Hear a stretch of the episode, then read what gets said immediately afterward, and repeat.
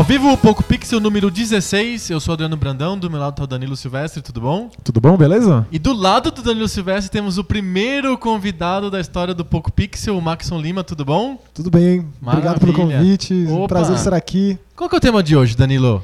O tema de hoje é Sega. É o primeiro tema que, que é um tema. A gente vai falar um pouquinho sobre a história da SEGA, lá desde o começo, quando era uma empresa de de maca- máquina de caça-níquel, Máquina, né? máquina caça-níquel, patinco, aos arcades, aí surgiu o Master System, enfim, tem um monte de história pra contar sobre a SEGA até um final que No final, é, não acabou ainda. Como assim? a gente É, vai descobrir isso, a gente vai discutir isso. É, é- é tipo um zumbi, assim, né? O- o- Tá respirando por aparelhos, digamos, vai. Mas tá viva. Tá vivo, tá vivo. A Tá gente gosta de falar sobre. A gente falou sobre os Adventures, agora a gente vai falar sobre a SEGA, a gente gosta de falar sobre zumbis. É, sobre gêneros de UTI. Eu, eu curto, cara. Tipo, em como eles estão ouvindo, eu gosto. É. o Maxon, pra quem não conhece, ele é super especialista em jogos de terror. Hoje a gente não vai falar sobre jogos de terror, mas é mais ou menos uma história de O quê? Eu terror. vim aqui falar de Splatterhouse só. Vamos lá então? Bora. Bora!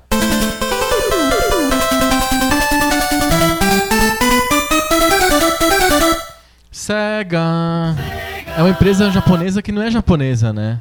É, na verdade, fundada no- nos Estados Unidos para ficar criando máquina de caça-níquel, especialmente pro os soldados do exército dos Estados Unidos. Nossa, que história. É, Isso é muito comum, é uma história repetitiva porque tem um monte de empresas americanas que surgiram para fazer serviços para soldados americanos que estão fora do país.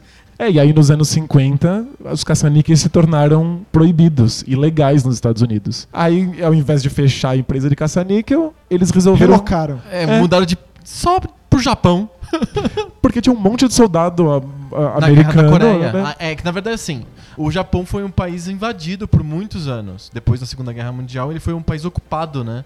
É, e tinha uma- várias bases americanas no Japão. Então tinha muito militar americano no Japão. Quando teve a Guerra da Coreia, que foi na década de 50, o Japão era a base para os militares que iam pra, pra guerra na Coreia. Então, tipo, tinha muito americano no Japão. Sim, a cu- e a cultura deles foi completamente transformada por isso. né? Total, total. Abriu a empresa no Japão. É, o público-alvo ainda é militar, né? Sim. Eles começaram a fazer um monte de caça-níqueis pros, pros soldados americanos, mas já que eles estavam no Japão, né? Já que estamos aqui, eles resolveram fazer coisas que agradassem o público japonês. No caso, pachinko. que, sem- Explica aí de novo. De novo, eu acho que é a terceira vez que a gente explica o que é patinco. É, Pachinko é uma realidade de- triste pra fãs de, de- de- jogos japoneses. É hoje bem em dia, deprimente. né? Aliás, é uma, é uma realidade triste pra todo mundo, na verdade, né? A, a gente conhece Pachinko porque o público brasileiro pode ter contato com eles indo numa festa junina. É, aquela porcaria daquele, daquele brinquedinho de madeira inclinada que você solta a bolinha e fica rezando pra ver onde cai.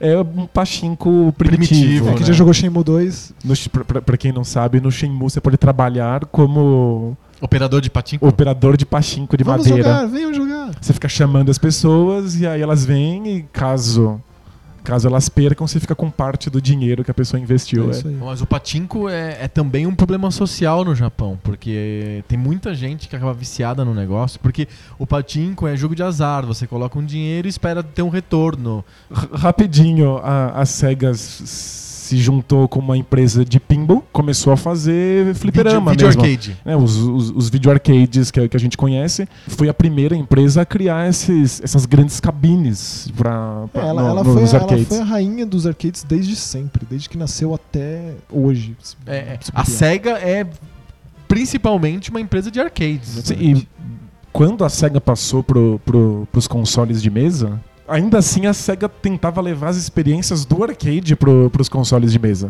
Quem, quem vai esquecer de jogar Virtua Fighter no Mega Drive? Pô? Era, era uma experiência. Arcade-like total. Pois é. é, eles tentavam e chegaram ao ponto de conseguir literalmente, mas era sempre É, esse o é- esforço. É que foi a, o, o- a gente já tá adiantando um pouco a história, quando o Mega Drive foi pro mercado, o selling point do Mega Drive é leve a experiência do arcade para a sua casa. Essa sempre foi a sacada. E eu acho muito engraçado que o, a SEGA lançava uns jogos que não existiam em arcade pra consoles de mesa que eram completamente arcade, que contavam tempo, assim, pra, Sim. como se fosse começo a ficha. É, assim. É, co- dos como, é igual o, Nint- o Nintendinho também. é, os jogos da primeira geração do Nintendinho são todos como se fossem jogos de É, arcade. é que o- diferentemente da Nintendo, a SEGA sempre continuou no arcade, né? É, Então, a Nintendo largou o arcade. Exatamente. Então, o, o Ela tem a origem no Dreamcast- arcade, mas depois, depois abandonou. O Dreamcast tinha uma meia dúzia de jogos que eram arcade, que não, o existiam pra arcade. Era né? placa Naomi, literalmente, era ali dentro. Era uma- porque era a uma- conversão era 100% Era uma, era uma placa de arcade mesmo. Mas eu, Fidelíssimo. então, nasceu com caça-níquel, depois pachinko, pinball e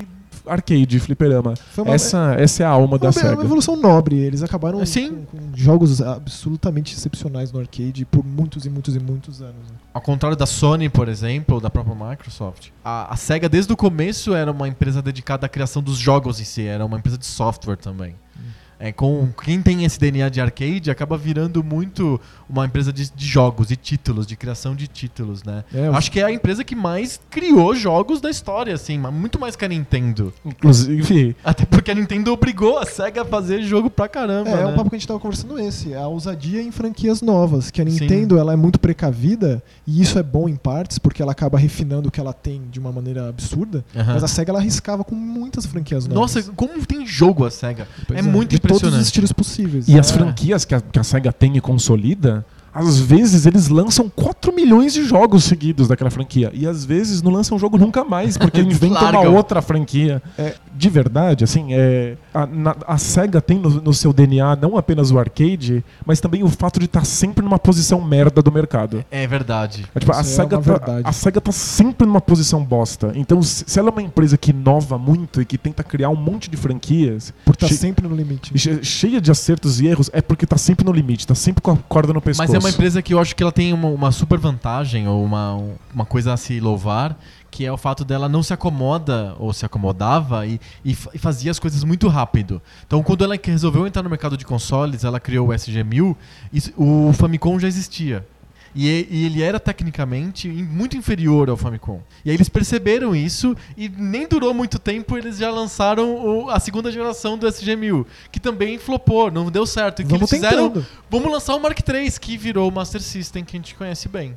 Então, tipo, em um pouquíssimos anos, a SEGA lançou três consoles de 8-bit, enquanto que a Nintendo só ia abandonar o Famicom muitos anos depois. Então, tipo, isso- em 91. O, o- o problema dessa abordagem da SEGA é que ela, ela perdeu a confiança do mercado no Japão. Os japoneses não, não iam comprar um, um- um videogame que custava caro pra caralho, sabendo que a SEGA ia abandonar o, o console Como aconteceu, né? rapidinho pra fazer um próximo. É, depois do- da primeira vez é, foi o que ficou, né? É, é uma impressão maldita que eles tiveram que ir aos poucos. E, mas na verdade, eu acho que é, me- é, os três consoles de 8-bit que eles lançaram, o Mark I, Mark II Mark III, o Mark III é muito superior aos outros dois, tipo, o hardware é totalmente diferente. O Mark III, inclusive, é muito superior Ao ao, Nintendinho. ao Nintendinho, é, é o que veio pro Famicom. ocidente É o que veio pro ocidente e ele foi criado basicamente pro mercado americano. Eles contrataram o cara pra, que era o, o diretor da Coleco, que foi responsável pela ColecoVision e vários outros consoles, pra ser o diretor da Sega of America, pra trazer o Master System. Eles fizeram um lançamento bonitão, igual o da Nintendo, que já tinha acontecido, é, com a line-up, com os jogos de todos os Então, gêneros. e, e é o terceiro console deles, né? É o Mark III. é o Mark III. Mas quando é lançado no ocidente, ganha um, nove- um nome novo e Master aí, System. e aí limpa, limpa a imagem da SEGA. É, parece que é a primeira, o primeiro videogame que eles estão Mas, é que- lançando. mas assim. ninguém sabia muito bem qual era Não. a imagem da SEGA no ocidente Nenhuma. até Não então, tinha. né? Era Era uma coisa nova. Era os arcades. Os arcades eram super famosos, eram legais, mas em termos de console era a primeira vez que aparecia era Então, o Master System. os, e o- os arcades eram super revolucionários, né? Eles tinham o Yu Suzuki, que tinha inaugurado aquela coisa de gabinetes, jogava Space Harrier numa nave que Era se mexia. que foi? Você ficava numa posição diferente Era jogando. muito esquisito, uma e experiência física, né? Ela se mexia junto com você naquela experiência 3D. E aí tinha o Hang-On, né? Os- O Super Hang-On Super é Hang-On. o jogo de moto, né? Ou Outrun, é tudo do mesmo cara. E é, é engraçado ouvir as histórias dele contando que ele dormia no escritório, acordava e ele sonhei, eu sonhei com isso. Tentava colocar aquilo de alguma forma em algum lugar. Esse é que é a época do videogame de, de raiz, né? Exatamente. videogame arte, videogame moleque. É o videogame moleque esse aí. E o Hang-On era aquela coisa incrível que você controlava com a moto, né? Você jogava o seu corpo pra direita ou pra esquerda e aí a moto ia Sim. pra direita ou pra esquerda. Era tipo Lembra- é, coisa vale lembrar, revolucionária. tem uma curiosidade que o Hang-On Foi o jogo que, que vinha é, na memória do Master System quando foi lançado no Brasil. O- É, o meu vizinho ele tinha o Alex Kidd mesmo. É, né, que esse eu acho que é o Master System 2. Já era mais pra frente. É, né? o primeiro, o primeiro Master System O meu vinha com. vizinho. É, é, é, o- é o meu vizinho, é porque é uma história muito triste na minha vida o fato de eu nunca ter tido o Master System. Eu, Eu também sei não, contar, porque é. é muito triste tudo isso. O Master System vinha com jogos na memória, em vez de vir com um cartão, um cartucho, que nem vinha o Nintendinho, ele vinha com jogos na memória residente. E aí você dava reset pra mudar de jogo. Então Sim. tinha dois jogos. O jogo era o, o jogo que vinha primeiro era o Hang-On, que era o jogo de moto.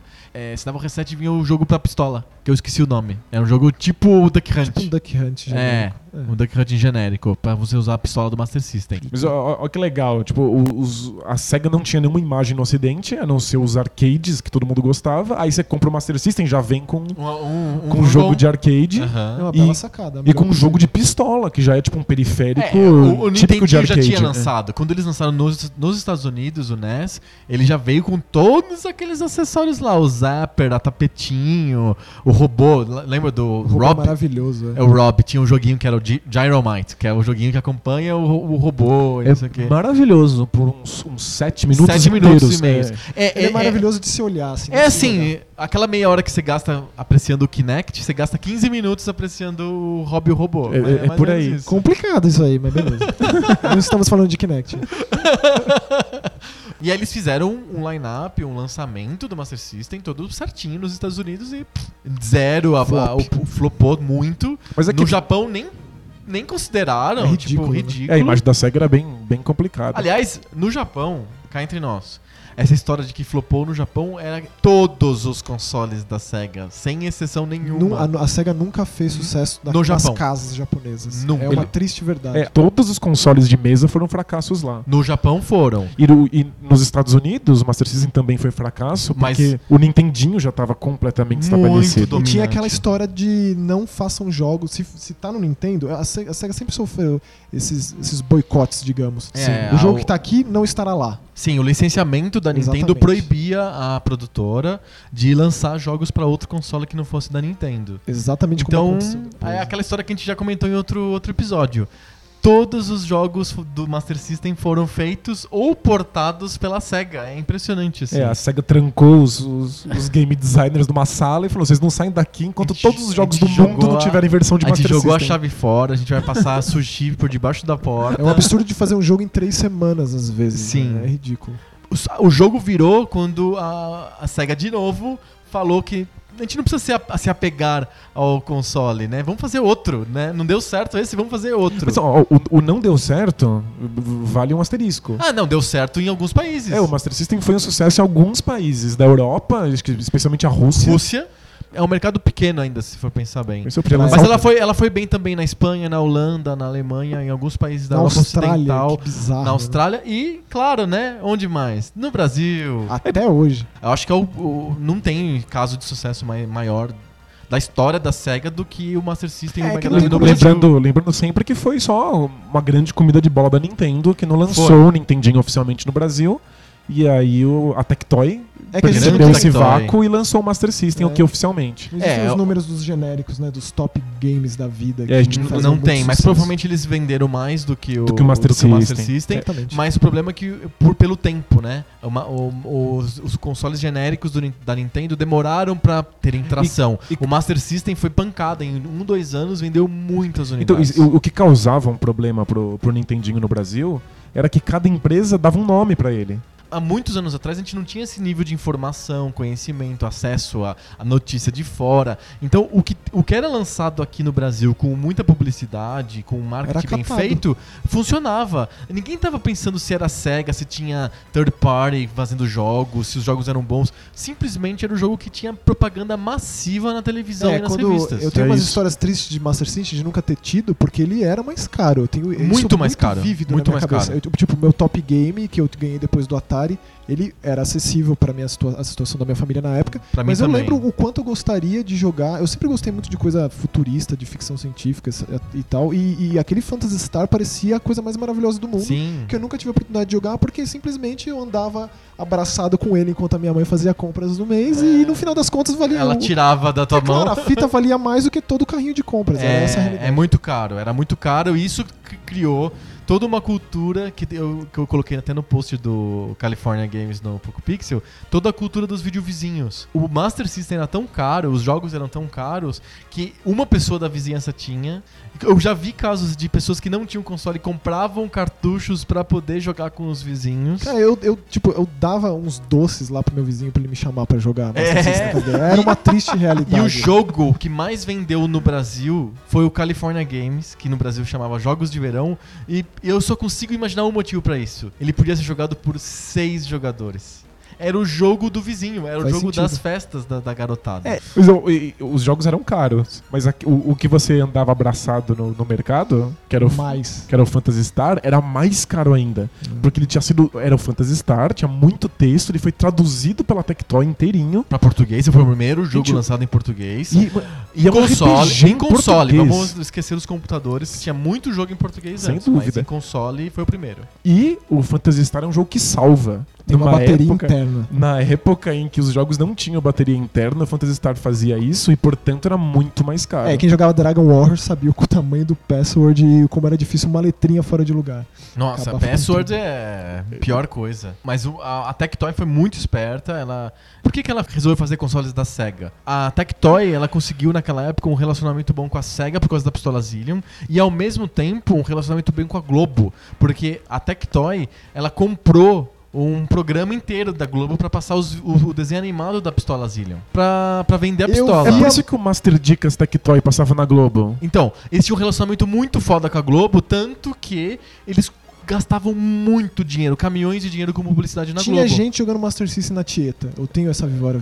Era Então, isso, não era? É, é Sério placement, mesmo? é product placement. Na novela. Na é, Tieta da Grécia? Isso. é aquela que é lua cheia de paixão. E como que você não ia ter aquilo, cara?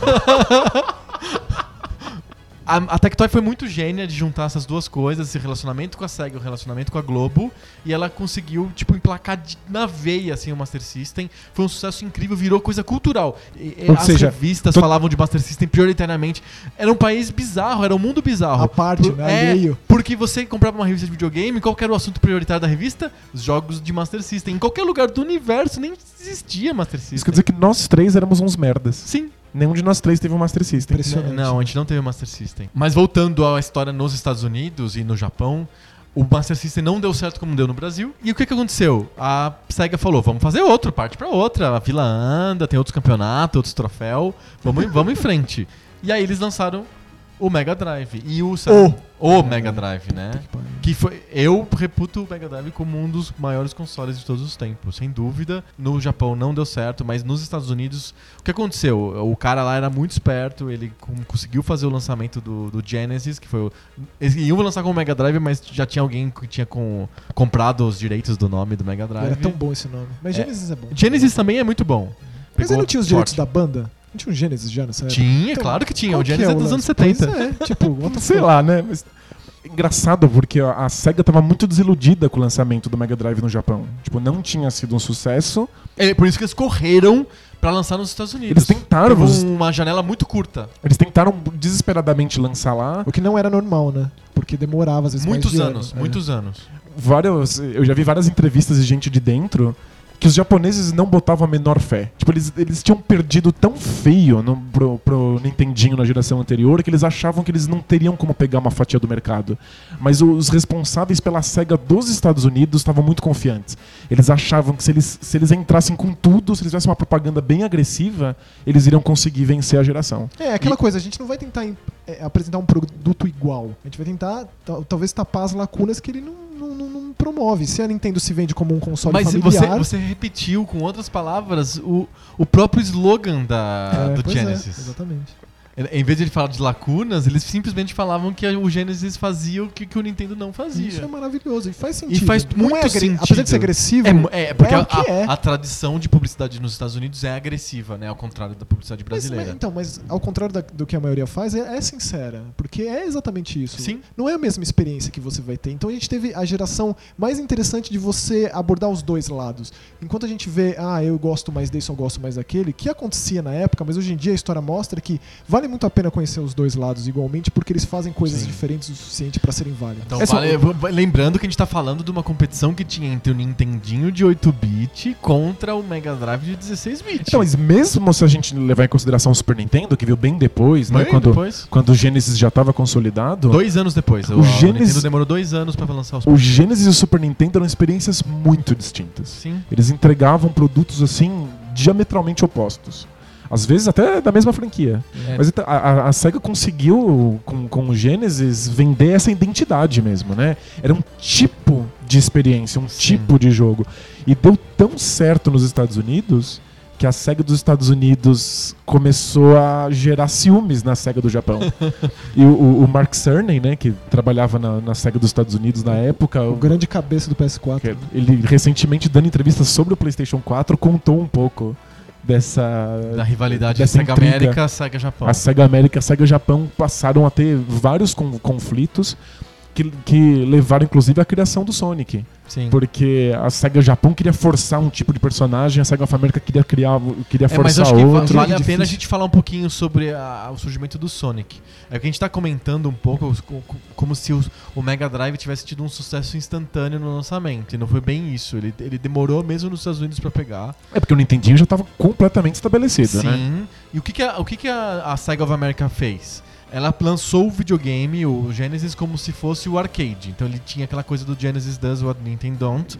Pra falar, ó, nós somos uma experiência arcade-like e temos jogos que são jogos que você não vai ter no Nintendinho. Por exemplo, é, Altered Beast. Aquela imagem do comercial do Altered Beast era muito sedutora. Muito sedutora, porque é um jogo, é um beat'em up, é um gênero que é muito ruim no Eu, Nintendo. eu- eu já procurei muito, aliás. Quem sabe alguém que tá ouvindo esse podcast te- tem acesso a isso e me manda. Porque eu lembro perfeitamente de assistir propagandas na televisão brasileira com essa imagem do Altered Beast Sim, da tinha, transformação. tinha. Procurei muito no YouTube e não encontrei. É, tem sim. Aí o que eles fizeram? A coisa andou meio lento que eles começaram a investir em IP. A SEGA, nos Estados Unidos, fez o acordo com o Michael Jackson. E aí lançou o Moonwalker. Aí a coisa começou a esquentar. Cara, é o Michael Jackson no meu videogame. E eles Tem as músicas fotodigitalizaram dele. o rosto dele no início das fases pra marcar muito. Marcar muito E a sabe- presença do Michael Jackson. Ele fazendo assim, uh, E ele era muito mais do que um personagem aparecendo num videogame. Ele jogava Mega Drive. Ele falava sobre o Mega Drive. E eu adoro lembrar dessa história do Michael Jackson, porque o Michael Jackson eh, também protagonizou. Quem gosta de marketing e propaganda vai se amarrar. Quando a Pepsi ganhou da Coca nos Estados Unidos.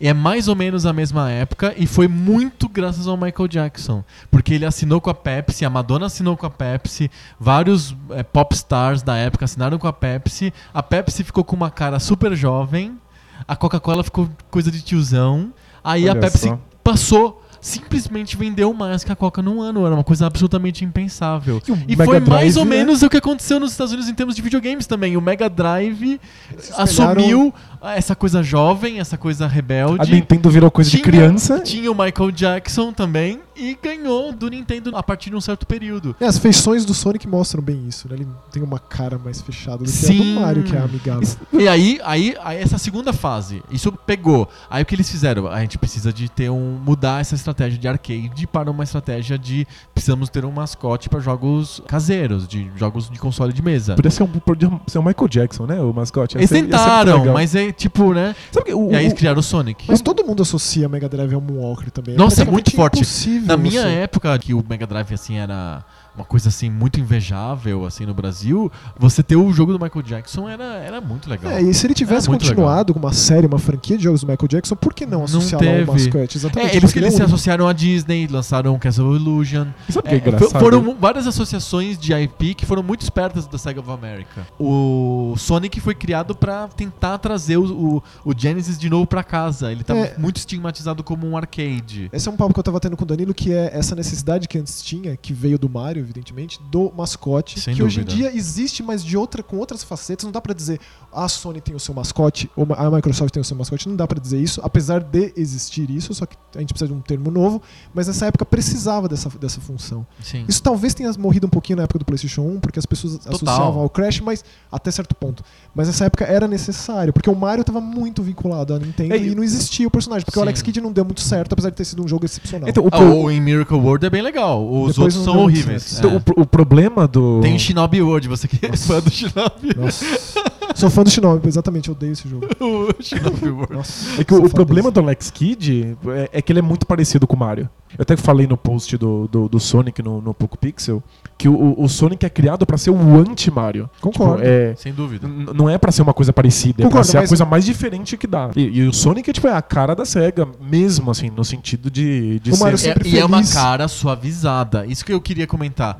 O Sonic, apesar de trazer essa identidade cega mais invocada, mais de arcade, ele é uma, ele é uma tentativa de suavização da imagem do, do Genesis pra emplacar melhor ainda no mercado tão dominado pela Nintendo. E aí o Sonic virou o flagship da, do- da SEGA, foi encartado no- numa segunda versão do Mega Drive, do, do Genesis. Ele era o jogo que substituiu o Altered Beast. Sim. E aí, bum, aí a coisa. Aí o bicho pegou. É que é engraçado que hoje em dia as pessoas não têm muito. Por exemplo, eu tenho um amigo meio próximo que ele começou jogando 360, então eu uso ele pra base de algumas coisas que hoje em dia não tem essa ideia de um jogo que sai e é impossível você ficar alheio a ele, como era nessa época. Como uma pessoa que joga videogame não jogaria o Sonic que tinha Aham. acabado de sair?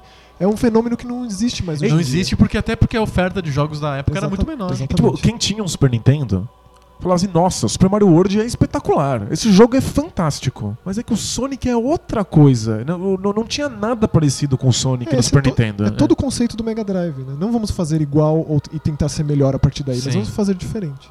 E, e o, o Genesis, ele, ele só não foi um, um videogame que vendeu mais do que o Super Nintendo, porque o, sim- o Mega Drive não funcionou no Japão, e o Super Nintendo funcionou muito bem no Japão, Pois e é. esses números contrabalancearam. É, mas nos Estados Unidos o Genesis venceu. né? Venceu. Nos Estados Unidos o Genesis venceu.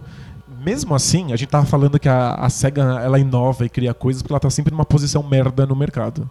Foi, da Mesmo- ve- foi a única vez que ela não esteve merda no mercado. Mas ela, ela, por outro lado, em contrapartida, ela tava numa posição muito merda porque o Genesis era muito inferior termos de hardware comparado com o Super Nintendo. era o contrário do Nintendinho do Master System. Sim, então o, o Genesis ele tinha que criar muita coisa, tinha que inovar muito pra conseguir rivalizar com o tipo de avanço tecnológico que o Super Nintendo permitia. Então, tipo, A- a, SEGA, SEGA nunca co- esteve confortável, mesmo quando era líder de mercado. Isso, ela nunca foi Nunca. confortável, ela queria lançar de- console novo o tempo inteiro, mas o fato dela ter ficado líder de mercado com o Genesis a, tornou ela meio cagona, assim, na hora de fazer a, transação, a transição pro 32. Em vez de ela fazer ou um console 32 mesmo, ou já ir partir pro Saturn, eles lançaram o add-on. Ah, veio a torre, do, a, 32X. famosa- a torre do poder que se forma to- daí. Isso, a Torre do Poder. Depois eles lançaram o, o CD, que fica mais um- uma desgraça É o CD, cima. o CD primeiro. O CD primeiro, né? É, primeiro Sega CD, É, depois pô, 32X. É a punhetação do Mega Drive, é bem Não, complicado. você fala primeiro em termos eh, geográficos ou em termos no- em- cronológicos? Em termos cronológicos. Ah, tá. Mas é que o, o- a SEGA ficou nessa posição esquisita, é que era o Mega Drive é um sucesso demais pra gente abandonar, mas eles não estão numa posição confortável porque eles não estão conseguindo acompanhar os gráficos do Super Nintendo. Não, porque o Super Nintendo é um console bem mais novo. Então eles tentaram manter as duas coisas, assim, vamos equiparar o Super Nintendo sem abandonar o Mega Drive. Ah, ou é- seja, adiciona uma peça gigante, caríssima em cima Foi do seu videogame. fiasco. Mas não eu acho que pegou em lugar de- nenhum. é, antes de falar disso, é interessante notar que existia aquele aparelhinho que, que emulava Master System no Mega Drive. Sim, é verdade. A gente comentou até em outro isso episódio. É, isso é demais, cara. É, É, muito. cê- é aquela cê- coisa da SEGA ser uma vanguarda ousada que dá errado Tinha muitos anos depois. retrocompatibilidade, Né? mas você tinha que comprar um bidung. Isso, mas, é, mas é, é- é mesmo, né? A SEGA é famosa. É o mesmo bidung que você podia colocar num. Não é o mesmo, mas de um bidung parecido, que você colocava no Game Gear pra jogar jogos do Master System no Game Gear. É, era bem pouco prático, né? É, é um trambolho, monstrão, né? assim, é. A, a SEGA é famosa por ser a otária, mas eu falo isso com muito carinho. É, não, eu concordo. A concordo. otária que é a primeira a fazer alguma Dá a coisa, cara a tapa. é. dá errado, aí alguém vai lá, faz exatamente a mesma coisa, um pouquinho melhor e aí funciona. Funciona. Lembrando Então- que ela chegou atrasada no mercado de consoles, e ela foi a pioneira no 16-bit e ela se sentiu desconfortável de ser a pioneira líder de mercado. Ela ficou desconfortável com a situação que ela nunca tinha sentido isso. É, ele é, o, é o primeiro a lançar um videogame 16 bits. O Dreamcast também vai ser o primeiro videogame de de 128 bits.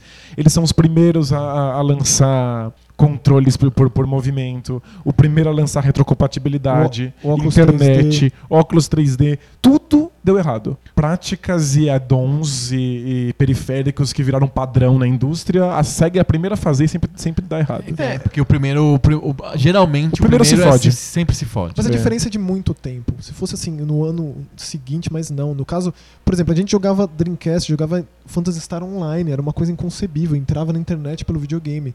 E tipo, as pessoas pareciam não se importar com isso na época. E ninguém entedia. Era, Aí- tava muito mais legal jogar Winning Eleven anos. Sim. né? Mas é, é engraçado. Você estava falando, né, tipo, a SEGA inovou quando permitiu a retrocompatibilidade do, do Mega Drive. Sim. Era já inovador. E vocês falaram do, do Game Gear. Pô, o Game Gear já era inovador.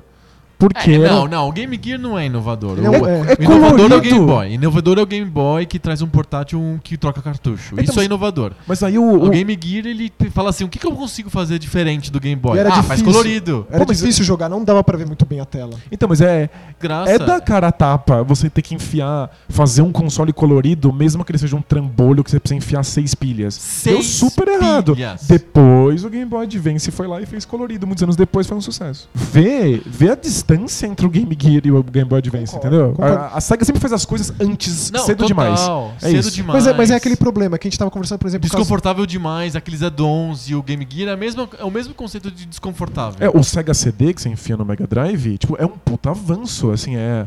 Poder ler CDs, poder ter música e vídeo no videogame era fantástico, só que cedo demais. A indústria não estava pronta pra e, isso. E, e não, a, a SEGA não olhou pro lado, porque eu já tinha o PC Engine, o Turbo, o TurboGrafx 16 nos Estados Unidos, da NEC, que era um console baseado em CD que foi um fiasco completo. É engraçado pensar que um dos jogos que mais fez sucesso do Sega CD era basicamente um port de Final Fight com umas músicas mixadas. Então, mas era, Porque era de fácil assimilação. é que É. isso, isso era, é- era legal. Enquanto os, o, o, Sega CD criou um gênero todo especial de o, o famoso jogo de Sega CD. pois Que é, joguinho de vídeo, né? Isso, mas- FMV. Mas é, É. que o, o, o Sega CD, hoje em dia, o Sega, se você vai jogar esses jogos de vídeo do Sega CD, é foda, assim, eles são injogáveis, assim, são uma porcaria. Mas os jogos que eram evoluções do Mega Drive pra Sega CD são muito bons até hoje. O Sonic CD é, é o melhor Sonic, É mesmo? Disparado. É, mas isso é uma questão muito de opinião. Não, mas é, é, é- é muito bom. Mas essas- esses jogos tipo Sonic, Final Fight, que eram só evoluções de jogo de Mega Drive, acrescentando música e voz, é- é- é, introduções, né? O Final Fight CD. Tem os videozinhos. tem uma cutscene de O So- O abertura. Sonic CD tinha a a música Sonic Boom no começo com o Então, anime. isso era muito impressionante. O FMV, não. né? Não, Esses jogos que eram vídeo foram um fracasso.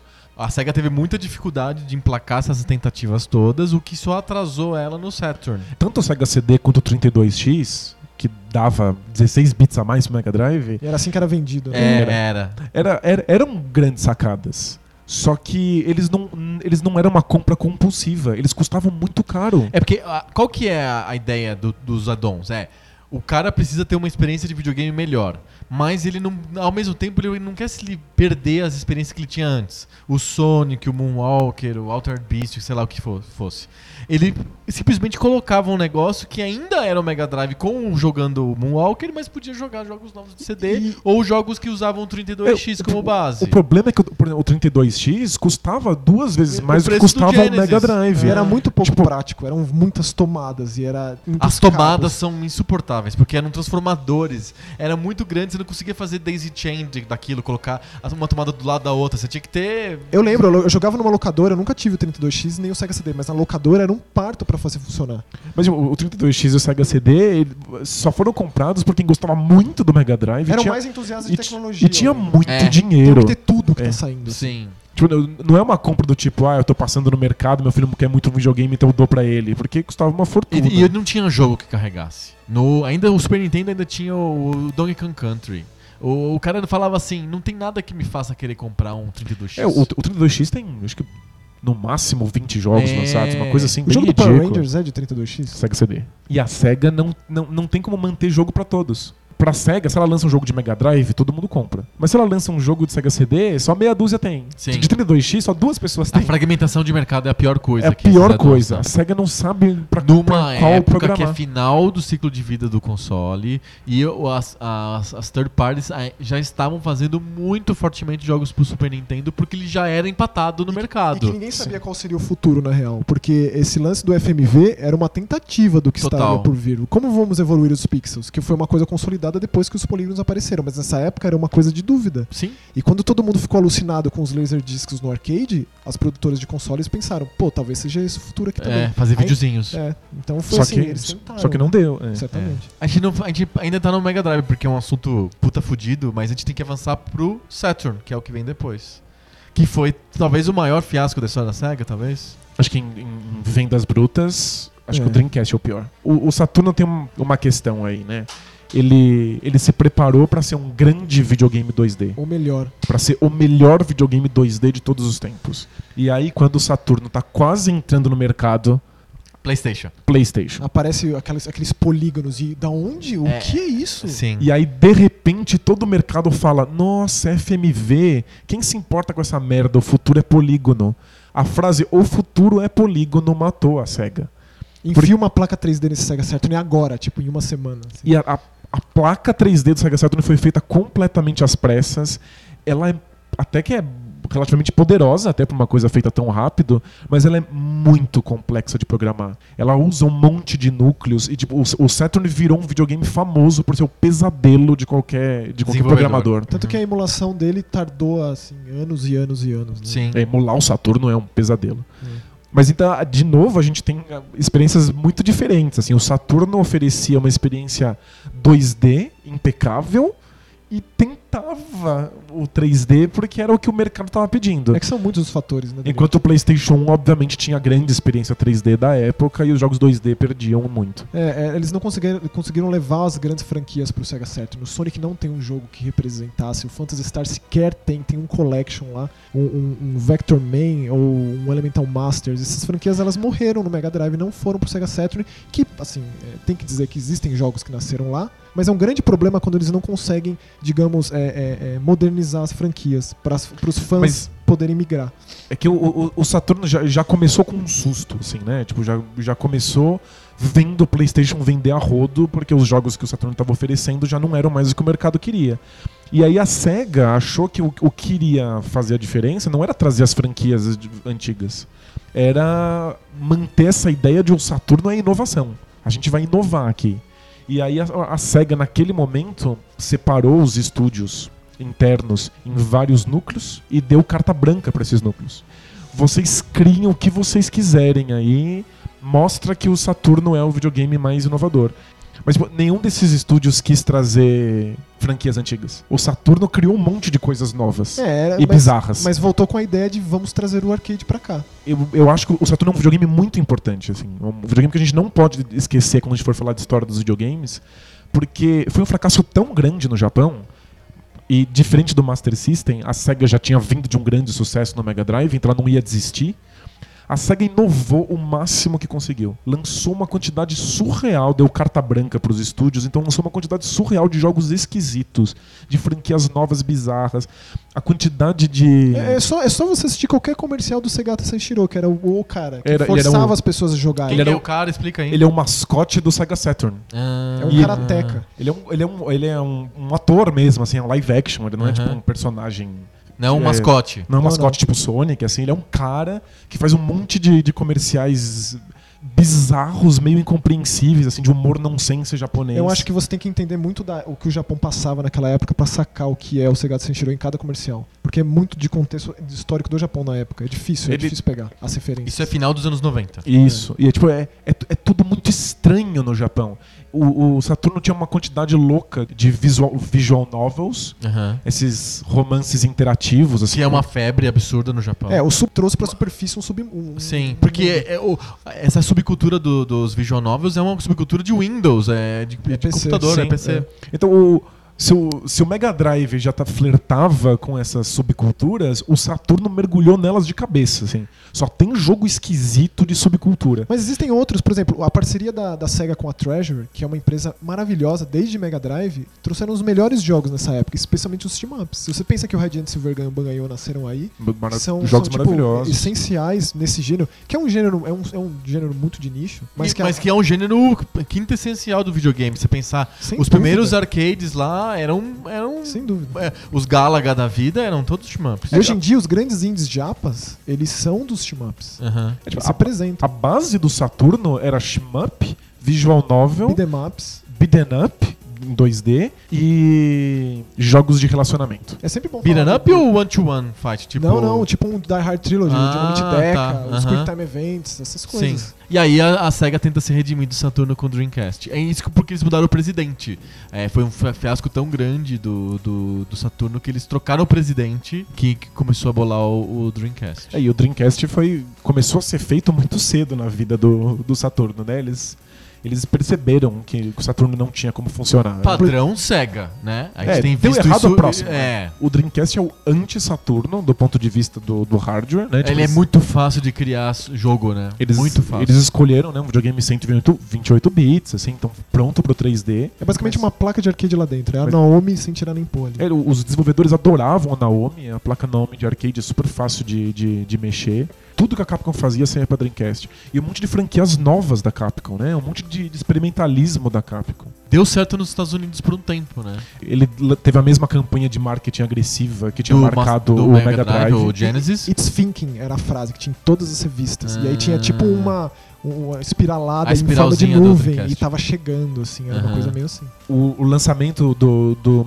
do Dreamcast nos Estados Unidos foi no, no, no dia 9 do 9 de 99. Ah, é verdade. Então teve tipo um, um grande AUE. Era um, era um videogame muito mais barato do que todas as coisas que a, que a SEGA tinha lançado desde o Sega CD.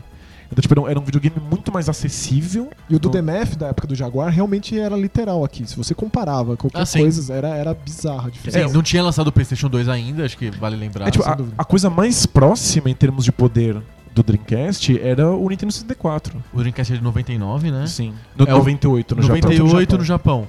O PC. O PC já era bastante importante na época. pro- pra- principalmente para os FPS. Sim, com, com certeza. Muito, eram muito relevantes. E o, o 64 foi significativo em termos de FPS. Não, né? total, sem dúvida. É. Tanto GoldenEye como Mas, o, mas o, o Dreamcast era uma coisa. Era, era muito impressionante de se ver. Assim, não. não, Todo mundo se impressionava com a primeira fase do Sonic Adventure. Era. é, não, não, Não, é muito legal. Não tinha como, não, não tinha concorrente ali porque ela apresentava em termos de, de, de velocidade, de gráfico. E era acessível, era barato. Então o Dreamcast lançou muito bem no, no- no- Nos Estados Unidos. Estados Unidos. Foi um dos grandes lançamentos da história dos videogames. Eu né? ouso No dizer- é, foi o, o jogo que mais vendeu no dia do lançamento. O videogame. Eu é, ouso o- dizer. É, o videogame que mais vendeu no dia do lançamento foi o Dreamcast. Eu ouso dizer que é a melhor line-up de lançamento de todos os tempos. É, a de qualquer A sistema. lineup do Dreamcast é impressionante. É ridículo pensar que Soul Calibur é um jogo de lançamento do Dreamcast. Foi um baita sucesso nos Estados Unidos. No, No Ja- Japão, nem. No nem Japão, o pessoal tinha, obviamente, tava Louco pelo PlayStation. Tava louco pra PlayStation. Ah. Tava traumatizado com, com, com o Saturno.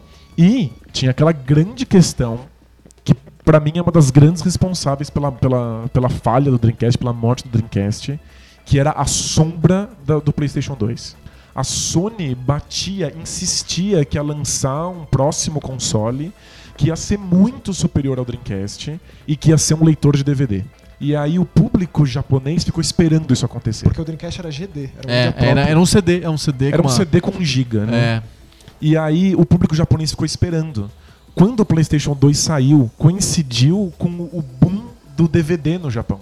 Então quando você andava por Shibuya, que era o, o, né, o bairro dos, dos geeks, todas as lojas vendiam DVD. Eram todos os filmes Uhum. famosos agora passados em DVD. É, a- as- E eles vendiam PlayStation 2 como leitores. Então o, o, o Dreamcast não conseguiu no Japão competir com essa sombra do PlayStation 2 Que não existia lia- ainda, que- é. que não existia e que quando saiu lia DVD e aí já era. Mas também fez o que a Nintendo fez na época do, do Master System da Nintendo. Vai lançar jogo lá, não vai sair jogo aqui. Sim, Tinha Sim. a política extremamente E- complicada. o- e um problemaço foi A, a. SEGA não teve apoio dos third parties no Dreamcast. e especialmente... Tem alguns, ocidentais é, mais. é. É, mas é especialmente da EA. Da EA. Porque a, a SEGA. Nada. A SEGA se apaixonou pela, pela Visual Concepts, Visual né? Concepts, Que era, aham. era, a, Two- era 2K Sports.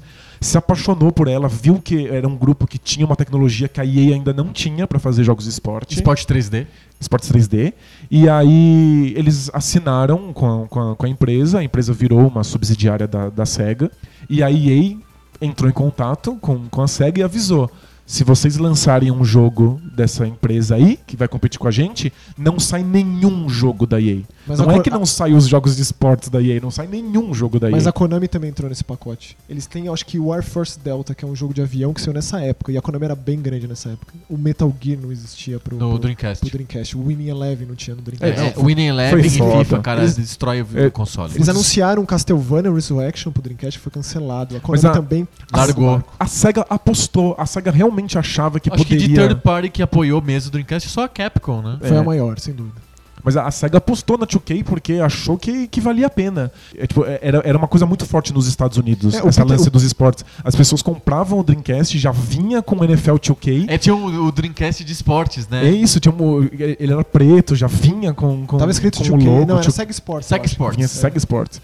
Então já vinha o NFL 2K, o modem, você já ligava na. na Jogar online. na- Sabe o que que é uma qual, ironia? qual que era o nome? Da, era Sega, SegaNet. SegaNet? SegaNet, mas era, era um sistema Windows que tava lá dentro. É o Windows CE que Exatamente. rodava Mas a- embaixo do negócio. Eu entrava na internet, conectava na internet pelo Dreamcast, cara. A SEGA, a, a- a SEGA nos Estados Unidos teve uma grande sacada. Não só ela te dava o NFL pra você jogar online, mas se você assinasse a- a- o sistema de internet da SEGA por um ano, Tipo a American Online, uma AOL da, da SEGA. isso você ganhava o Dreamcast. Lembra disso? É- é- era nesses, nesses esquemas. Esquema de, de celular. É, de, é, eram videogames subsidiados. Isso deu Aham. muito certo lá. Deu muito certo. E- então a gente, a gente tá falando de coisas positivas, que deu tudo su- su- super certo, tinha jogo de esporte, foi mó incrível. O que aconteceu depois que o negócio degringolou? Então, eu, eu queria muito falar Foi, sobre foi, o, o- foi isso, ele deveria trazer agora esse lance da mídia, o DVD. Que as pessoas queriam uma coisa multissistema. Mas, ó, no- O DVD é um bom.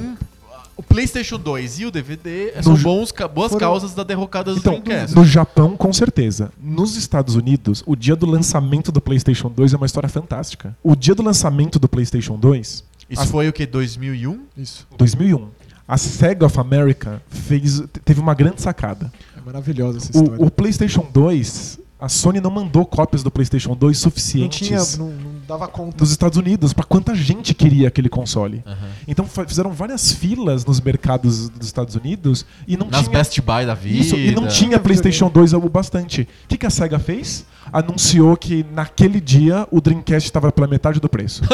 As pessoas iam pra fila comprar um PlayStation 2. Compravam o não Dreamcast. tinha PlayStation 2, o Dreamcast estava muito barato, elas levavam o Dreamcast pra casa. No dia seguinte, a SEGA colocou nos outdoors dos Estados Unidos A melhor frase. uma imagem de um garotinho fazendo uma careta com a frase do lado os nossos, os nossos parabéns para acho que as nossas condolências para a Sony pelo fantástico lançamento do PlayStation 2. Com uma, uma Com- criança triste. Com uma criança fa- fa- fazendo uma careta, Então, assim, isso do aí tipo, antes- uma careta jocosa, assim. Sei, do- sei. de Antes toma de, essa. antes de redes sociais, imagine se É, se existisse tivesse o Facebook hoje. da, da SEGA. Depois você põe- eu, eu, eu, Eu, eu a gente tenho, coloca nos links eu, do eu post. tenho esse outdoor, eu, eu, eu, eu Você mando tem um outdoor você. em casa? Assim? Eu adoraria. Foi muito Eu agressivo. queria uma camiseta com isso. E o Dreamcast era fantástico. A SEGA manteve aquela política de carta branca pros, pros, pros vários estúdios Porque desenvolvedores. começou a cair, tinha, né? tinha a M1, a M2, a M3, a M4, a Over, M5. a Overworks, a E Sonic aí elas Team. foram, elas foram se rebatizando, né, pra Sonic Team, pra Overworks, mas tinha, a SEGA tinha um monte de, de estúdios que trabalhavam só pra ela, fazendo franquias novas no Dreamcast. Essa é, o essa é uma grande coisa, especialmente se a gente parear com a Nintendo, que sempre se mantém ali. Não diria Os zona de conforto, franquias, mas né? é difícil eles trazerem uma franquia nova. A SEGA ela usava o tempo inteiro, era uma coisa quase que mensal. A gente, não, a gente mal tinha se acostumado a um Space Channel 5, que era uma coisa Sim. completamente inadmissível, e aí me aparecia um Sega Bass Fishing, ou então Uhum. aquele jogo de, de, de, de caminhão, o Waiting O 18 Wheeler. Wheeler, ou então um Tokyo Bus Guide que caía e você. Como é tão divertido a gente dirigir um ônibus direitinho e parando no ponto certinho. Eu me lembro de dois jogos do Dreamcast que você me apresentou que eu achei bem legais. Um era o Jet Set Radio, Olha aí, cara. que é Fantástico. sensacional. É, eu me lembro do Crazy Taxi. Olha aí. Que também é maior loucura. assim. Porque você. não É, São, são jogos. é, é como se fosse o Carmageddon sem. Mas Sem as você pessoas ganhar não pontos queriam por atropelar atropelar. pessoas. é. Elas não queriam, elas não se importavam com isso. Elas queriam entregar a pessoa mesmo. No menor tempo possível, o né? Eu adorava aquele jogo. Quando Então. você ficava lá em casa com o Dreamcast, eu adorava o, o, o Crazy Taxi, que era o jogo que eu não conseguia entender melhor. E eram, er- eram jogos, muitos deles com, com a temática arcade. Né, muito arcade. Que a Sega O- trouxe. não, o Crazy Taxi era de arcade, né? E era muito arcade o, o jogo. Jim Wheeler também. Mas. Então, tipo, tinha muita coisa legal acontecendo no Dreamcast. E, e os Estados Unidos sabiam disso, o Dreamcast segurou bem lá. Mas eu lembro que eu tenho memórias... Só que o Japão matou o Dreamcast. Matou o Dreamcast. Porque como o, o- o Dreamcast dependia basicamente das, das próprias franquias, da SEGA fazer os próprios jogos, eventualmente o fato de que eles estavam fazendo jogos japoneses e o Japão não se interessava foi, foi minguando. Min- foi minando, na verdade, Mas a, é que- a SEGA por dentro. né? Isso era o auge do RPG japonês. É, Foi uma das fases mais prósperas nesse sentido. E a SEGA simplesmente não conseguia trazer esse tipo de jogo para o Dreamcast. Tem essa coisa de se você vende pouco no Japão, ninguém quer lançar jogos pra você, não vão lançar nenhum RPG, você acaba vendendo ainda menos e assim por diante. Quando a SEGA anunciou que não ia mais lançar, que não ia mais apoiar o Dreamcast, que não ia mais lançar jogos, os Estados Unidos e o Brasil ficaram desesperados, eles queriam manter o console no mercado. Ah, leia-se SEGA of America e Tectoy. Tava bem consolidado, é. É, ainda existia esse interesse, mas o Japão jogou a toalha, falou não dá mais, não rola. Eles estavam com mais de 7 anos de prejuízo acumulados à SEGA. Sim, a a- a- pensa que a SEGA, a SEGA se ferrou no Sega CD, no 32X, no, No no Sega Saturn. Saturn, No Game Gear, acho que dá pra encaixar. Ah, não, também. total. no Game Gear. total. Então, tipo, era, era muita inovação, muita diversão e muito fracasso financeiro, Comercial, é. comercial. O- a solução para a SEGA não deixar de existir foi nesse caminho. Né? Virar uma software house. Virar uma soft house e lançar os, os, os jogos para todos os consoles. É que eles conseguiram, a Sega of America conseguiu fazer um, um, um acordo com o Xbox, com a Microsoft. Ah, né? isso é super importante falar. Muito. Quando o Dreamcast como foi lançado nos Estados Unidos e deu certo no lançamento de 9 de setembro de 99 e tal, a Microsoft ficou olhando, elas estavam querendo entrar no mercado de consoles e aproximou-se da Sega via Sega of America e falou: Acho que a gente, a gente gostaria de comprar a Sega. E aí a Sega falou: Não, não, não, não, nem nada disso, a gente vai seguir por nossa conta mesmo. O que aconteceu? A Sega quebrou e a Microsoft lançou o Xbox poucos anos depois. Poucos. é, Bem poucos. É, o- no- o, no- o ano em que o Dreamcast morreu é o ano de lançamento Do, do, primeiro Xbox, do o The primeiro First. a SEGA fez do, do, do Xbox o Dreamcast 2, basicamente. Eles, eles assinaram um acordo em que os primeiros jogos que a SEGA lançasse fora de um console próprio iriam todos pro Xbox. Então todos os jogos da SEGA, isso, é- isso me parte o coração, que todos os jogos da SEGA que já estavam prontos para serem lançados no Dreamcast, ou quase prontos, foram todos lançados no Xbox. São todos, todos jogos muito esquisitos da SEGA, Muito japoneses, muito né? japoneses, que sumiram ali na, na- na lista de jogos do É. Xbox. Inclusive o Xbox nem.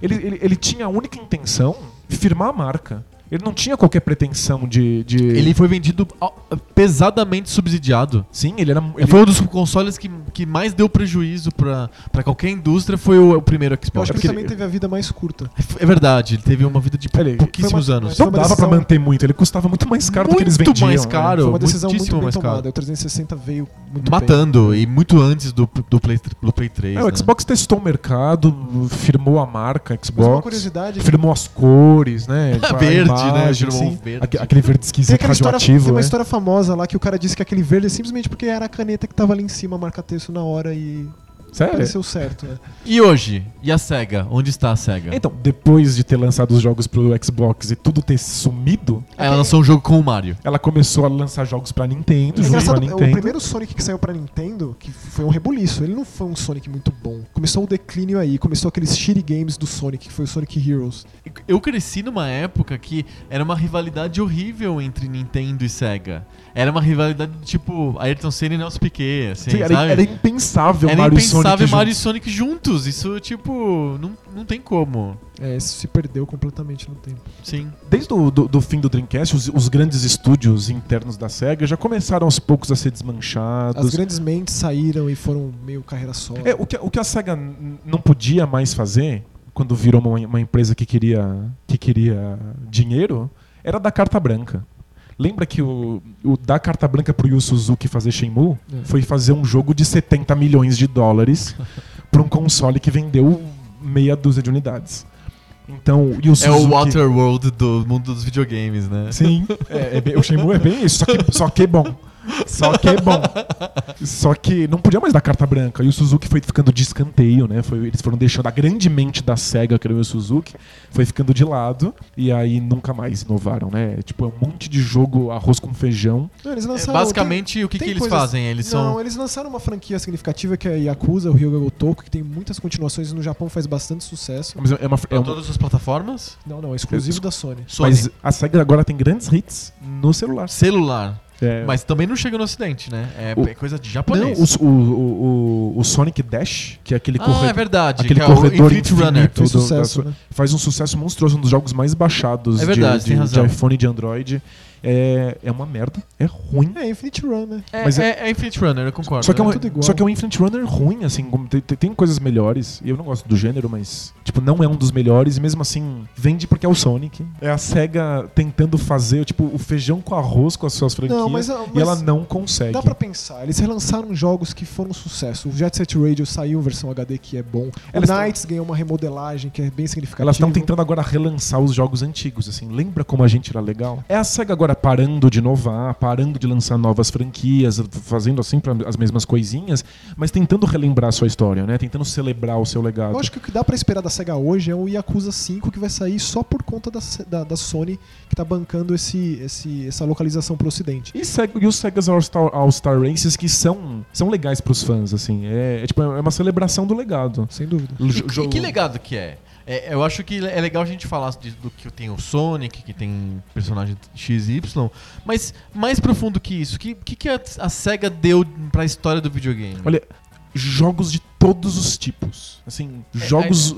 é uma jogos fábrica muito interminável de, de jogos, isso a gente já tinha comentado. Tem, tem, a- tem, a- tem os dois lados disso. Ao mesmo tempo que elas não, a SEGA nunca conseguiu refinar ao extremo suas franquias, a exemplo do Sonic, ela sempre ousou. É a palavra de ordem, experimentalismo e ousadia na SEGA. E será que isso não tem uma, uma coisa negativa que é um pouco de desleixo, falta de capricho? A sensação que eu tenho às vezes é essa: é que eles não cuidam bem das propriedades deles. Na verdade, eu acho que eles são mais desapegados do que de cuidar bem. Ah, é? No sentido de vamos para o próximo, vamos tentar fazer diferente. Eu, eu penso, eu acho o Shenmue assim um, um grande emblema da, da Sega, porque Virtua Fighter era um grande sucesso e o Suzuki tava fazendo o RPG do Virtua Fighter.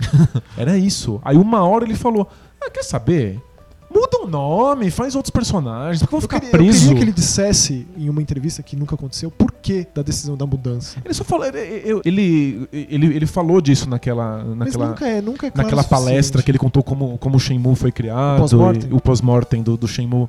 Ele comenta que uma hora o que ele estava escrevendo já era grande demais para aquela franquia. Ele teve que deixar a Virtua Fighter para trás. Essa é a coisa da SEGA. Tipo, eles estão inovando tanto que eles vão deixando as, as franquias É, pra lá. Dá uma sensação criando que a empresa outras. meio que unaware, assim, ela não percebe do, o, pró- o próprio legado. Ou É. não percebia o próprio legado. É, agora que não tem mais nada acontecendo pra SEGA, ela não resta nada a não ser olhar pro legado. E aí ela cuidou tão mal, tantos, tantos anos cuidando tão mal.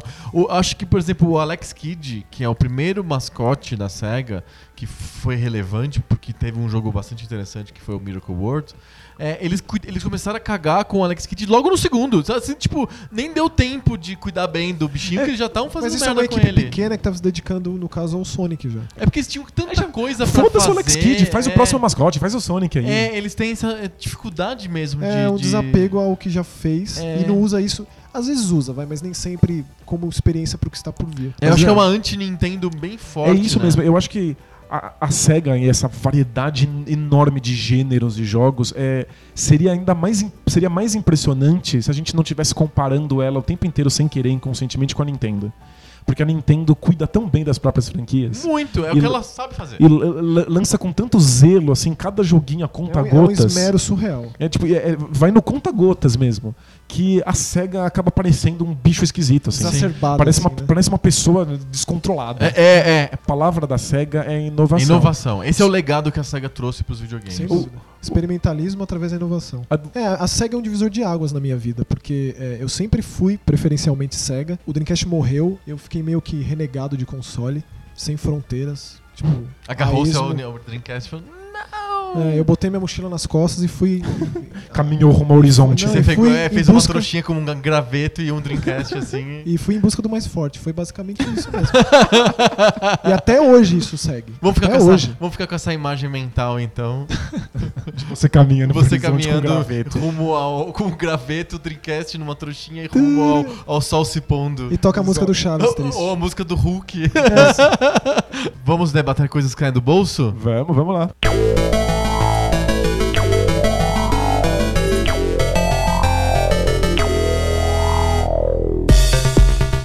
Debate de bolso, sessão do Poco Pixel, em que a gente debate temas aleatórios, respostas improvisadas, é um desespero completo.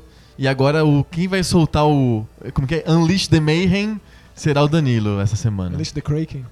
É, pode ser Unleash the É, Kraken. aliás, a gente tem pela primeira vez um convidado no, No debate de bolso também. debate de bolso. Aliás, quem está escutando o debate de bolso, não, não deixem de, de escutar também o Poco Pixel, número 16. O Maxon tá falando, falou todas as suas memórias sobre Sega, foi muito legal. Foi bastante melancólico. o final foi um pouco melancólico, mas. O, o assunto que eu queria tratar hoje no debate de bolso Hum. é, é sempre polêmico, né? Eu queria falar sobre. Nem, nem sempre. Às vezes a gente pode fazer assuntos mais light. É, não precisa ser, Não. acaba sendo. É. Acaba sendo, é. Até porque é mais legal ver a sua, ver- ver a sua cara de pânico quando o assunto é polêmico. Sim. Eu queria, eu queria conversar com vocês sobre pornografia. Oba! Eu queria saber se vocês. Realmente- A gente pode contar as histórias dos nossos amigos, né? Eu tenho um sempre, é sempre de um amigo. amigo. é. Eu, eu- eu tenho um vizinho lá, um, um amigo do vizinho, de um primo, de um, de um colega. é. Eu queria saber o que vocês acham sobre pornografia. Se vocês acham que pornografia é, é machista e atrapalha a, a criação da, da molecada. Como é que vocês acham que a, in- a indústria de pornografia pode sobreviver nos dias de hoje, em que a gente digita no- no- na internet e tudo tá lá? Aliás, a internet, ela foi feita pra pornografia, né? Qualquer pessoa tá sendo muito, muito hipócrita se falar que não, não, não existe pornografia na vida delas. Está presente na vida de todo mundo. Sem dúvida. A É um- internet traz um... É um catalisador de efeito, é assim que eu vejo. É, basicamente, a internet, ela acelera isso de um jeito absurdo, porque ela traz a pornografia pra dentro de casa de um jeito... Ela quebra todas as barreiras pra trazer a pornografia pra dentro de casa, É, né? Acho que a, a internet consegue duas coisas muito fortes pra, pra pornografia. Tipo, a primeira é que ela fica acessível. Sim. Na minha época, antes de até de existir a internet, tinha que ir na banca comprar uma Playboy. Playboy, Playboy, né? Complicadíssimo esse ritual. Volta- Esse ritual não era fácil de abordar o jornaleiro e pedir a E ser uma criança, né, um pré-adolescente, ter que pedir uma revista. E a gente ficava na TV esperando a madrugada do soft porn. Sim, o Ou- Cine Privé e Onde, o... onde o TVAV nunca foi tão útil, né? Porque É, é. Qualquer barulho é TVAV. Teve a ver, botava... tss, Tela, é. tela de pânico. É. É, a, a internet deixou tudo isso muito acessível. E a segunda coisa que a internet faz é tornar. criar esse mundo dos fetiches. Porque, tipo, através. sempre, eu sempre teve. Aliás, mas o uma, inter- teoria, uma teoria importante de internet é que ela nunca cria coisas que não existiam antes, mas elas tornam tudo muito à tona. É. Elas, elas mostram tudo que já Mas é que você fica, você fica sabendo de uns fetiches que, cara, não existiam mas- e às vezes você se identifica. Mas, Danilo, eu assim. sempre penso no seguinte. Pô, olha- Agora vai ter que contar. Não sabia que existia é, dinossauros fodendo robôs, mas olha, você o vê na internet que acha existe por trás do Sonic, digita o seu nome Sonic pra você ver. Ou o Meu seu nome Deus. inteiro e Sonic pra você ver. Sonic? É. O personagem da, da SEGA? É, eu acho que é um personagem que mais tem hentai, assim. Será que isso existe e isso me interessa? Ou eu estou me sentindo um pouco menos anormal, sabendo que outras pessoas curtem isso? Sempre me lembra do David Bowie. Tipo, tem uma- um lance muito fantástico do tipo, ele acessando a internet e descobrindo como a música dele, as pessoas gostam. Ele não tinha a menor ideia de como o negócio era. As pessoas gostam tanto, e isso chega em tantos lugares. É, às vezes você acha que você Isso- é o único cabe que pra gosta tudo. de uma bizarrice É, o sexual. Orkut serviu pra isso, né? É, né? Pois é. Pra bizarri- bizarrice de todos os tipos. Aí você digita lá aquele seu fetiche sexual bizarro e você encontra. E você encontra outros também que você não conhecia. Acho que o fetiche sempre foi uma coisa muito secreta, assim, muito de submundo. E a internet tornou isso plenamente acessível. Então, mas voltando ao, tema, né? A internet tem um papel fundamental nisso, mas a pornografia existe desde muito tempo atrás, de, desde que surge a imprensa. As, as- as primeiras fotografias. As primeiras fotografias já tinha fotografia erótica. Uh, É, os o cinema surge basicamente como um cinema erótico. o, Alan, o Alan Moore tem um, um livro fantástico Sim. sobre a história da pornografia. Que ele mostra como tipo, a pornografia existia nas paredes das igrejas. Exato. Né? Ele- a- a- Pra pra pintar os pecados capitais, a igreja pintava cenas de sexo explícito porque sabia que isso ia atrair as pessoas. Exato. Minha posição com pornografia é a seguinte: em geral, pornografia é. Ela tem uma cara meio de. Ou vida bosta, né? É, a pornografia é degradante. Você olha pra pornografia e ela é estimulante, mas ao mesmo tempo ela é degradante. Eu não tô falando disso de uma maneira é, moralista ou religiosa ou impondo um código de conduta estrito. É que engraçado, parece você não pode se excitar com imagens de, de sexo explícito ou imagens é, se- sexuais. É que na maioria das vezes, salvo as exceções que confirmam a regra, a pornografia é feita de um jeito degradante mesmo. É- é- ela é sobre submissão. Exato. Ela é sobre alguém, em geral é né, a mulher. Não, é sempre a mulher. É porque tem pornografia gay também. Ah, que, ok. às vezes que ref- reforça um pouco esses estereótipos. Mas é, é- é a mulher sempre numa posição que ela tá submissa, em que ela tá fazendo alguma coisa que ela não gosta, né? Tipo, uma, uma das partes importantes da, da, da pornografia, do- dos vídeos de pornografia principalmente, é que a, a a mulher tá numa situação humilhante. Sim. Essa é, inclusive, parte da graça da pornografia para a maior parte das pessoas. Inclusive tem aquele a famo- a famosa história Eu da. não gosto de pensar na maior parte das pessoas. Eu não, eu não sei se. É, não, mas, mas é- a gente consegue ver isso. É, Se, tem se é aquela- produzido isso em, em decorrência de que é isso. É, sem dúvida. O, tem a Sasha Grey, né? Ela é atriz pornô e ela escreve, ela é escritora e tal. Ela sorri muito e parece estar muito feliz enquanto transa nos vídeos. E as pessoas reclamam, os caras falam: por que, que ela tá sorrindo? Eu não consigo me concentrar aqui porque ela fica sorrindo e ela tá gostando. E eu não, não- E aí eu fico pensando: o quão demente é uma pessoa pra achar que legal pra ele, excitante pra ele, é uma mulher que sofre, não uma mulher que gosta também. É que eu, eu, eu- Ele leva isso pra vida dele? E pensa que Não, eu, eu, eu, eu acho que esse é o ponto. A pornografia, é- a graça da pornografia é justamente que ela não é a vida real. Eu- São desejos secretos. é mais uma catarse, né? Sim, as pessoas nunca teriam coragem de passar isso pra vida pessoal delas. Sim.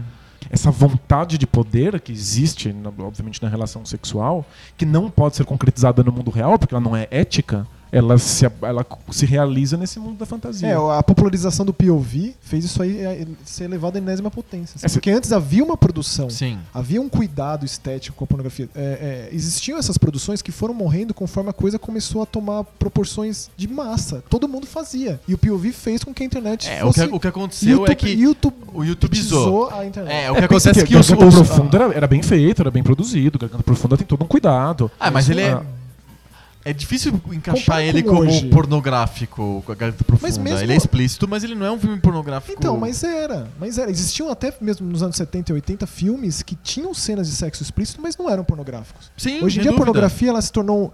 Ela, ela não é usada. É que, sabe o que, que é? Ela A era internet uma- acabou tornando, criando aquele negócio que é o pornografia gonzo. Que é, tem que ser mal feito, tem que parecer que é meio real, tem que parecer que escapuliu, aquele vídeo escapou de alguma maneira. Tem muito disso, que é, É, o POV, a popularização é, do O POV. POV é um, que é point of view, é o fi- filme em primeira pessoa, é uma é uma característica, né, desse desse pornografia gonzo, mas não necessariamente houve uma valorização do tosco, né, do As pessoas se identificam com o que elas também podem fazer. poderiam fazer. Eu posso Pod- fazer isso aqui também. É poderiam- E é falso. É, É o é- poderiam, as são fazem, produtoras que são, a- são Exatamente, atores e faz. atrizes que fingem que são amadores, né? É o culto ao amador que é muito forte hoje. E, até, né? e às vezes até fingem que não estão gostando, justamente porque essa é, a- é Mas a- aí quanto mais o tem, fetiche. quanto mais tem esse, esse fingimento, mais sai da, daquela, das, das abas mais acessadas e entram nas partes mais profundas. Mas eu acho que tem de Da tudo hoje. Eu acho que tem. A internet também acabou criando o fenômeno de cauda longa também para pornografia.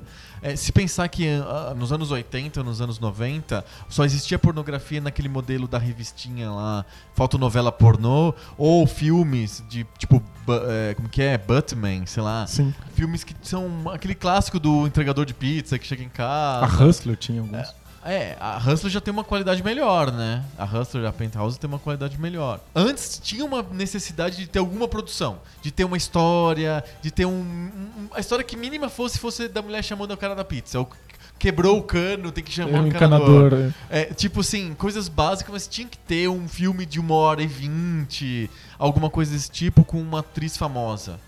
Hoje é, são assim cinco minutos, é mal feito de propósito, são atores, atrizes que fingem que são amadores, que ops, aquele vídeo caiu na internet. Cria-se o, o modelo de atrizes que ganham dinheiro também, tipo peep shows online que você paga por minuto. É, isso, isso. é, di- Dizem que paga bem. É, eu, eu li ontem, por coincidência, uma reportagem da Elástica, que é um site da Abril, é, que, tem, que tenta ter uma vibe Vice, assim. E eu vi uma matéria ontem sobre as atrizes da Brasileirinhas. E elas não ganham dinheiro com os filmes, os filmes são uma merda pra elas. Elas ganham dinheiro sendo prostitutas. E aí é isso que o que eu queria comentar sobre pornografia é que o, mundo que tá em torno da pornografia é muito bosta. É, mu- é degradante. e- é, é difícil você ver aquilo e não, não, não conseguir re- relembrar ou lembrar de quanto que aquilo é, é um ambiente de merda, assim, É que sabe? É que a pornografia, tipo, é, obviamente, é uma, uma indústria gigantesca, uma coisa enorme, que, como você falou no começo, né? bilhões, É, to- tecnologia pra frente. Tá na vida de todo mundo, né? Todo Sim. mundo procura, todo mundo quer. Então é, é difícil falar da indústria pornográfica como se ela fosse uma única coisa. Sim. Então, tem tipo, de tudo, tem de tudo. Tem de tudo. Então, tipo, é, em parte ela é degradante, humilhante, as mulheres estão em péssimas condições de trabalho. Sim. Mas algumas delas estão em grandes, em grandes situações, escolhem os filmes que elas fazem, como elas fazem, ganham muito dinheiro. Então, tipo, a, a- a indústria é enorme, tem, Sim. tem, de, tem, tem, de tudo quanto é tudo. tipo de situação. Tem de é. tudo, tem desde desse pornografia gonzo, com coisas feitas de qualquer jeito, é, até agora tem uma onda, já faz uns dois anos, eu acho, é, de pornografia super estética, com uma direção de arte bem É, feita. é, é o É, porno, porno artístico, Pornô né? É artístico uma- que geralmente é feito pra mulher. E é uma E- e- retomada isso. Com uma historinha um pouco mais sensível. E, e às vezes di- dirigida por mulheres, né? É, muitas vezes são dirigidas por mulheres. em que a, né? a mulher não, tá, não fica numa situação degradante. ela, tá, ela tá feliz Ela naquela gosta. situação. Agora, se isso vai gosta. popularizar tem esse ponto, preliminares. é. espero que sim. É, eu imagino que sim. Seria interessante, eu acho que tá num- nesse manifesto desse pornô artístico, em que haja um pornô mais inteligente, né? Com um pouquinho mais de conteúdo. E não aquela coisa brutal em que parece que você tá amassando carne ali, sabe? E que é tudo tão parecido. É, que é muito pasteurizado, né? O, é, antes desse pornô sensível e estético que tem hoje, nos anos 90 tinha um pornô ultra estético que vem da Hustler, que vem da Penthouse, mas que ele é, ele é que nem o final dos anos 80 e o começo dos anos 90, ele é extremamente fake, é de plástico e é, é tão degradante quanto esse pornô gonzo que você vê hoje, assim, de câmeras de celular. É complicado, que é, é sempre aquela repetição daqueles conceitos de mulher objeto, mulher vazia. É, do, do ponto de vista político, um o- cara que tá lá é, submetendo a outra a uma certa, É, um, certo, submissão um é- certo desprazer, a uma coisa ruim. É, o- do ponto de vista político, o pornô é, é super proble- problemático, né? Tipo, ele, reforça estereótipos, a mulher tá sempre em posição submissa, tem muita violência. é, nas relações trabalhistas, as mulheres estão, em geral, em situações complicadas. Mas eu tenho muitos amigos que são feministas e são inteiramente contra a pornografia. Mas eu, eu sempre vejo aí no- no pornô sempre uma possibilidade libertária. Eu vejo aí uma fagulha de liberdade que ela simplesmente simplesmente dá merda. Porque se por um lado você vê o filme pornô, te dá uma, uma, uma sensação de tipo, porra, minha vida sexual não é tão legal, não pode ser tão legal, te dá esse efeito de Sim. hiperrealidade. assim, Hiperrealidade, isso você mesmo. fica, você fica meio deprimido porque tua vida não é tão boa quanto no cinema. Por outro lado, ele te apresenta uma, um- uma liberdade do, do, do sexo. Uma liberdade sexual que as gerações passadas não conheciam. Uhum. Tipo, você vê aquele sexo no, no- no- na pornografia. sexo pelo sexo. E, e né? você fala assim, "Ué, por que, que eu não posso simplesmente fazer sexo? Por que, que eu não posso tentar posições malucas e simplesmente buscar o meu prazer e o, e o prazer da minha parceira? Então, tipo, tem uma fagulha de liberdade que ela se perde nessa objetificação, da mulher. Exato. Mas é que poderia ser tão incrível. Tipo, o, o- o pornô poderia ser tão libertador. eh, Fazer a gente escapar do, do conservadorismo e dessa coisa do cristianismo de dizer não ao corpo, Aham. dizer não ao prazer. Sim. Sabe, po- poderia. Mas acho que na maioria das vezes né, é, a coisa volta contra. A gente poderia realmente a, pensar no pornô como uma libertação desse tabu enorme que criou-se com relação ao corpo e ao prazer e ao sexo, mas na maioria das vezes ele, ele, ele só chama a atenção das pessoas justamente porque ele é um rompimento desse padrão. Então ele cria uma realidade paralela em que o, você só, se, só, só busca essa satisfação naquela coisa grotesca, exagerada, bizarra do, do pornográfico. Mas eu, eu, eu, eu gostaria de, de análises, assim, de, tipo, de estudos mais adequados sobre isso. É, será que as pessoas que assistem muito pornô, elas têm. Elas ficam dessensi- dessensibilizadas, você não acha? Não sei, será que ela, Elas tipo, na vida sexual expostas. delas elas Acho são, elas acho são que precisa, diferentes? precisaria de uma pesquisa mesmo, porque são casos específicos. mesmo. Porque talvez sejam pessoas que, que consigam realizar os seus, as suas coisas mais profundas e sujas no campo da fantasia, o que eu acho uma coisa válida. E que tenham vidas sexuais saudáveis. A, a gente acabou de vir de um, de um podcast sobre videogame. Acho que nenhum de nós acredita que jogos violentos deixam pessoas mais violentas. Vocês acreditam que isso é possível? Não. Então, e- mas a gente sabe que as pessoas são violentas, elas extravasam muito isso nos jogos. Sem dúvida. Por que, que a pornografia talvez não possa ter exatamente esse papel? Eu acho que Porque pode o, ser sim que tem. Que o fetiche diz muito respeito ao fato de você achar que é uma coisa muito sua. E é interessante você ver que não. Que existem outras pessoas que outras pessoas quebradas e malucas como você e que tudo bem se isso ficar no campo da E fantasia. é muito difícil resolver certos problemas sozinho. É um bom ponto de vista, assim. Acho que tem é um tema bastante compli- complicado e cheio de facetas diferentes. Total exercício de catarse, pornografia. É, pode ser encarada como um exercício de catarse, pode ser encarada como um exercício de libertação estética, é, Dos tabus. libertação ideológica. Pode ser visto como inovações tecnológicas. Pode trazer essa questão de inovação tecnológica, pode ser um, visto como mera indústria, como mera atividade econômica. Ou como algo nojento que as pessoas preferem ignorar. Que aí você tá pensando mais ou menos naquele mundo, mundo da catarse, né? É uma catarse, também reforça de um lado, é, um- é, um, é um tema bem complexo. Mas eu assim. acho que hoje, com essa banalização, digamos, e, e especialmente com eu posso fazer, mas não faço, é, o que fica mais fixo em qualquer pessoa que acessa qualquer tipo de pornografia diariamente é essa imagem de submissão da mulher. E isso é muito triste de assumir assim tão abertamente. Porque é, prende isso, é a imagem que fica, é a imagem que você, quando fecha os olhos e pensa, em pornografia, é que vem. É, eu, eu defendo a pornografia pelas, pela- pelas suas possibilidades.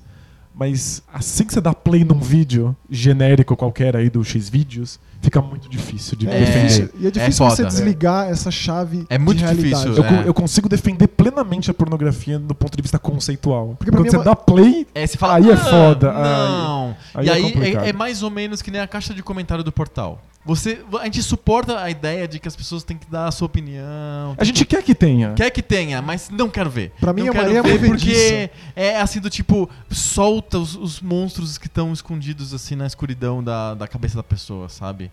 Eu, eu acompanho muito de perto a, a história, né? Que tipo, é uma, Aham. uma grande estrela pornográfica que escreve muitíssimo bem. É ela que escreve ou é a, As a duas. Sasha As Grey? duas. As duas. A história é mais blogueira. Ah, É, tá. A história publica muitos artigos, agora ela, ela, ela tá publicando alguns contos. A Sasha Grey publicou né, um romance. Sim.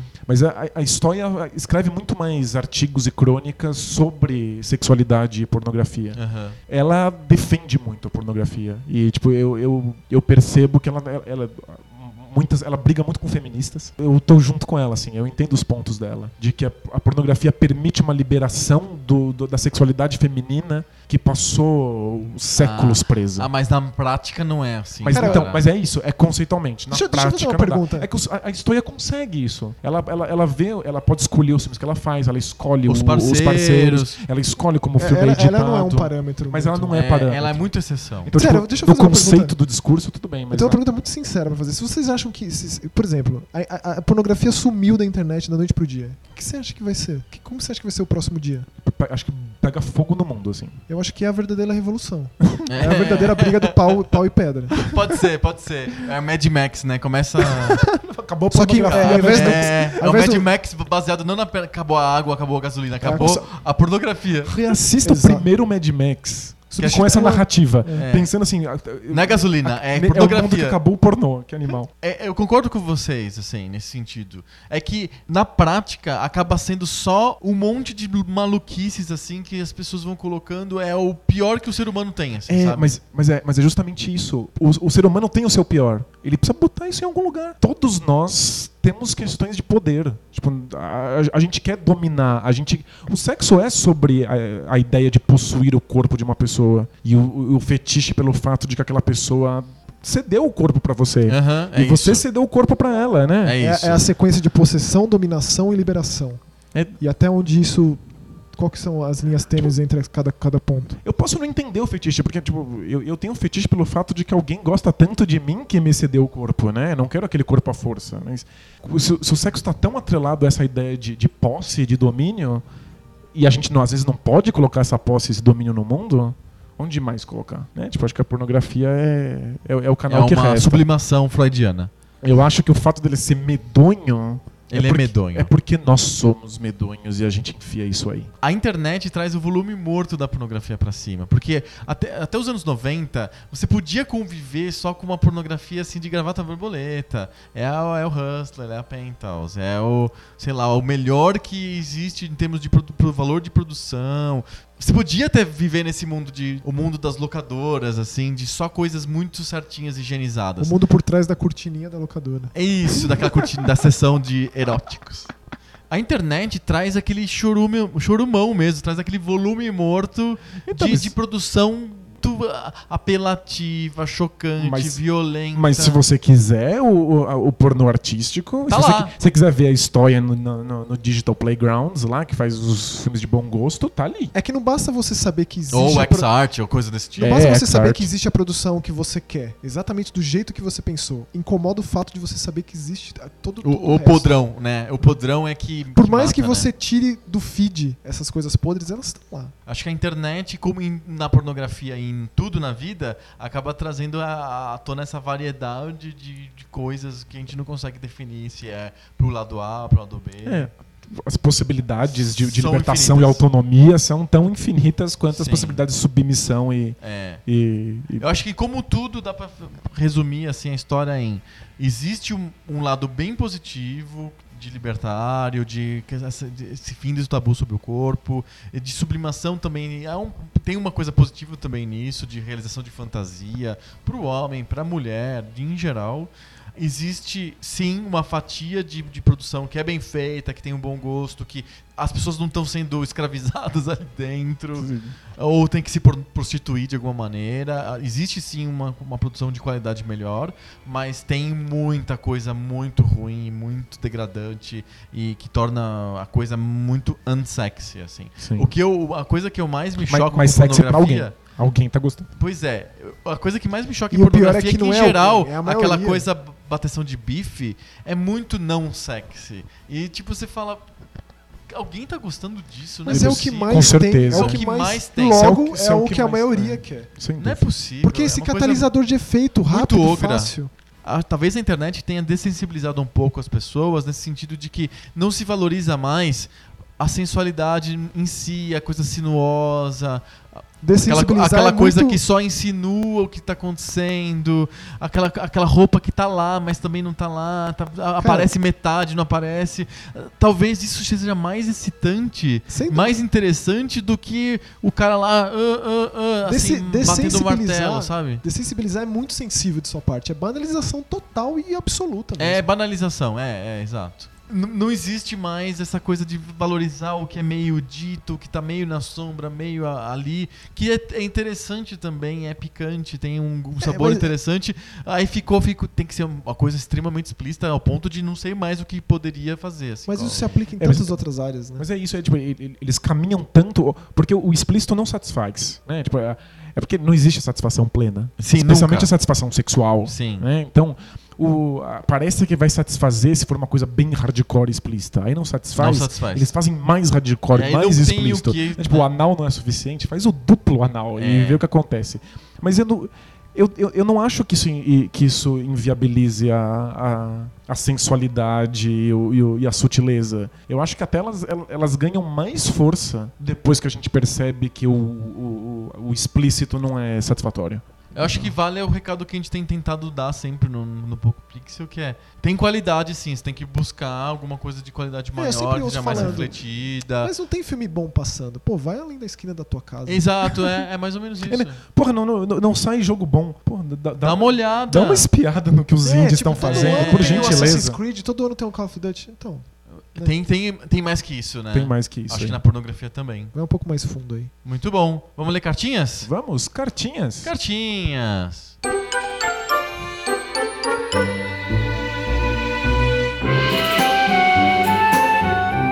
Cartinhas. Cartinhas. Essa semana teve algumas cartinhas interessantes. Teve cartinha sobre jornalismo de videogames. Teve cartinha sobre o debate de bolso. Porque sempre tem cartinha sobre o debate de bolso. É a nossa cota de, É a cota do debate de bolso. debate bolso de comentários. Vamos começar logo pelo debate de bolso. Aí em seguida a gente fala dos joguinhos. Já tira o debate da Já frente. tira da Depois do frente. debate, a gente tá quente ainda. É, a gente acabou de chegar do debate da pornografia. Vamos falar um pouquinho sobre tamanho do Estado. A gente falou de outro tamanho hoje. Semana passada a gente falou do tamanho do Estado. A conclusão é que o, o tamanho é meio documento para a maioria das pessoas que escreveram pra gente, que reclamam que o Estado, sim, ele é muito grande. E teve uma mensagem que a gente recebeu por cartinha virtual do Felipe Brum. Primeiro que ele agradece o material do, do podcast, valeu. Espero que você continue acompanhando a gente curtindo. É, A mensagem dele é super sucinta, super rápida. Ele fala assim: Sim, existem países que têm mais impostos que o Brasil. O problema é que o Brasil não aplica bem esse dinheiro dos impostos e a gente não consegue enxergar o resultado dos impostos que a gente paga. Esse é o ponto do Felipe Brum. A gente falou um pouquinho sobre isso no podcast passado. A gente falou que o problema não é o imposto em si, ou a quantidade de impostos, ou a aplicação do dinheiro. O problema é que o dinheiro é pouco. A gente vê resultados em muitas áreas. É que o cobertor é muito curto. Pensa, tipo, a gente reclama muito da saúde pública. Tipo, a saúde pública faz centenas de milhares de, de cirurgias super complexas, gratuitas todos os anos. Tem vários medicamentos essenciais para a saúde da população, são inteiramente gratuitos. Todos os remédios de diabetes, todos os remédios de hipertensão, o- o- todos o- os coquetéis para AIDS. É, em geral, Então- a- a- o sistema de saúde público ele, é ele funciona muito bem para quando é doenças muito graves. Sim. É que é como as doenças graves, ainda bem, a gente não, não, não encontra com elas várias vezes na vida, a gente se encontra com várias doenças simples, pequenas, na, durante a, na- mais comum no nosso dia a dia, a gente sofre porque o sistema público é muito lento para tratar de probleminhas. Então, pra Né? cada história de gente que morreu no corredor, no sistema de saúde, existe outra história de alguém que conseguiu ser atendido e teve todos o tratamento e seus medicamentos de graça. Sim. Então, é, obviamente, os seus impostos estão gerando um resultado visível. É que o cobertor é curto. É curto, não tem grana para não todo tem mundo. Pra, pra dar esses resultados visíveis pra todo mundo. É por isso que, tipo, você não vê os resultados, especialmente se você é da classe média, porque a gente não usa tanto os serviços públicos. Quem usa os serviços públicos tem reações mistas. É, às vezes é muito difícil, a- demora vezes meses pra conseguir uma consulta de um- uma dor no pescoço, sabe? Tipo, E tem gente simples. com histórias fantásticas de como teve doenças raras e teve seus medicamentos e cirurgias totalmente, gratuito. totalmente gratuitas dadas pelo Estado. Estado exato. Então, se você procurar, você vai ver que o Estado tá ali, o teu imposto tá gerando algum resultado, só não é sempre que isso acontece, porque não tem como. Sim. Vale a pena lembrar que toda vez que a gente tem uma situação de cobertor curto, e é o caso do Brasil, porque o país é pobre, há de se fazer uma priorização. E essa priorização no caso do sistema de saúde é o, o doenças mais graves são prioritárias com relação às doenças menos graves. Então é comum, o cara quebra a perna, fica horas no, no, no corredor da, da enfermaria. É uma merda. Mas, em compensação, o cara que tem um câncer consegue ser tratado a custo zero. Enquanto E um bem pa- rápido, é. E, é relativamente rápido. O cara que nos Estados Unidos ele teria que gastar centenas de milhares de dólares para fazer esse tratamento. No Mas Brasil o- não custa nada. Isso, isso é um problemão até, é, só fazendo uma última observação. A gente vive- viveu 12 anos de inserção muito massiva no consumo. Pessoas que não estavam no mercado de consumo passaram a consumir. Isso gera uma expectativa de direito do consumidor, digamos assim. Eu estou aqui, estou consumindo e exijo um retorno de qualidade. Eu tô aqui, quebrei minha perna, quero ser atendido. Quero ser né? atendido. É complicado também. A gente está criando um- uma, uma geração nova de pessoas que, que estão inseridas no mercado de consumo desde o começo. Elas não sabem. É, elas vão ter essa sensação de mau atendimento, de não estou vendo meu dinheiro sendo bem aplicado sempre. Você tem toda a razão. Nossa relação com o Estado tem sido até por- às vezes por culpa do próprio Estado, uma relação de consumidor. Essa é uma política que a gente pode criticar muito, a Muito. política do- do- dos últimos governos, começou no, no governo Lula, de inserir a população no, no, no jogo, de democratizar a riqueza através do consumo. Então elas se veem, elas se veem como consumidores, elas acham que elas têm direito a algumas coisas. Falta um pouco de visão do, do- da sociedade, do, do comunitário, do né? funcionamento do- da, da história, né? Sim. É, é bem complicado, a gente sabe, a gente tem certeza, a gente não tá dizendo que é tudo maravilhoso, que é tudo incrível. Não é maravilhoso nem incrível, tem muitos problemas. É bem merda? É bem merda, mas é, é menos horrível do que a gente imagina. E, e as causas dessa aparente ineficiência são muito, muito, muito mais ligadas ao problema de que a gente simplesmente não tem dinheiro, somos um país pobre, e não, e não exatamente por uma ineficiência estatal ou por uma questão aí de que os impostos são é, mal, mal distribuídos, mal gerenciados, a corrupção. Pode ser que exista má gerenci- mau gerenciamento, corrupção realmente existe, mas não é por isso que você quebra a perna e fica horas no SUS. É porque realmente não tem grana para atender todo mundo como deveria. O país é muito grande e muito pobre. É isso aí. É, o Wagner Mariotto, bom filho, escreveu aqui pra gente, velho conhecido meu, e ele mandou uma cartinha aqui, que inclusive ele começa a sua cartinha. Cartinha! Cartinha. Ele é empreendedor, ele tem a empresa dele. é, e ele sente na pele a- o quanto que o Estado é pesado para ele, como empresário. E a gente, foi um aspecto é, do tamanho do Estado que a gente não falou muito no, no programa passado. A gente ficou fo- focando muito mais no Estado em si e no, a, a relação de nós como cidadãos, né? Com consumidores e pagadores de impostos, pessoa física A gente falou do ponto de vista do, do, empresário, do empreendedor, né? empreendedor, do- da pessoa jurídica. O Wagner fala que, por exemplo, tem a questão da burocracia, que torna tudo muito difícil, complicado, porque a burocracia é feita para o Estado poder controlar as coisas, né? Não tem outro jeito do Estado controlar o fluxo de dinheiro, os impostos que são cobrados, as normas de tudo, sem burocracia. Sim, o, pro- o problema da burocracia sempre é que ela gera uma nova burocracia, né? A Você burocracia precisa de um e controle da para o controle e, e assim vai indo. Exatamente. Então é realmente difícil mesmo. Ele considera, por exemplo, é, o empresário honesto demora 60 dias para uma empresa, o desonesto é, dá dinheiro para um fiscal e a coisa É, vai. A burocracia sempre Gera corrupção. gera corrupção, gera o jeitinho, né? Exatamente.